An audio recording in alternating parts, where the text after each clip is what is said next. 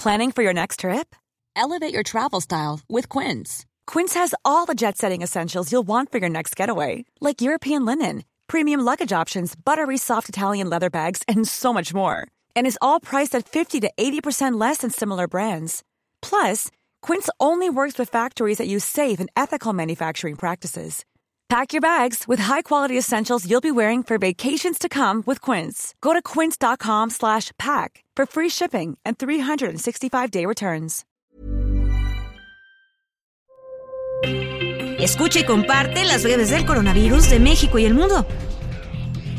A nivel internacional, el conteo de la Universidad Johns Hopkins de los Estados Unidos reporta que este lunes 27 de septiembre hay más de 615.765.000 contagios del nuevo coronavirus y se ha alcanzado la cifra de más de 6.537.000 muertes.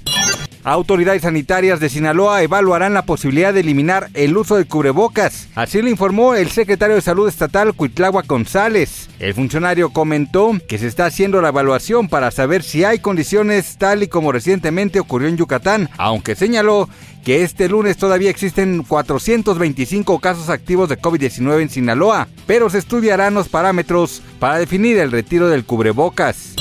En tanto, a nivel federal, la Secretaría de Salud no registró muertes por COVID-19 en cinco alcaldías de la Ciudad de México, del primero al 20 de septiembre. Se trata de Coajimalpa, Milpa Alta, Álvaro Obregón, Tláhuac y Venustiano Carranza, mientras que las alcaldías Miguel Hidalgo, Xochimilco, Benito Juárez, Magdalena Contreras y Escapotzalco solo tuvieron un deceso por COVID en cada una.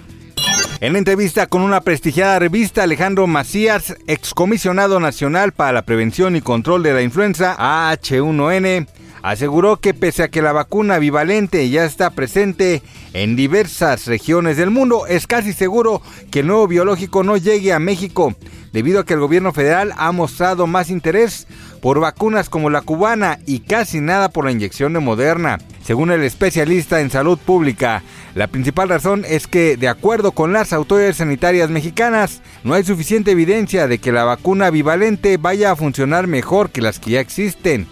El subsecretario de Prevención y Promoción de la Salud, Hugo López Gatel, acusó a las farmacéuticas de presionar a los gobiernos para que haya vacunaciones cada año contra el coronavirus y aseguró que todavía no existe evidencia científica que avale esta práctica. De acuerdo con el funcionario, todo parece apuntar a que la industria farmacéutica ha tenido ganancias estupendas en la venta de vacunas, así lo afirmó durante la conferencia sanitaria de la Organización Panamericana de la Salud celebrada en Washington.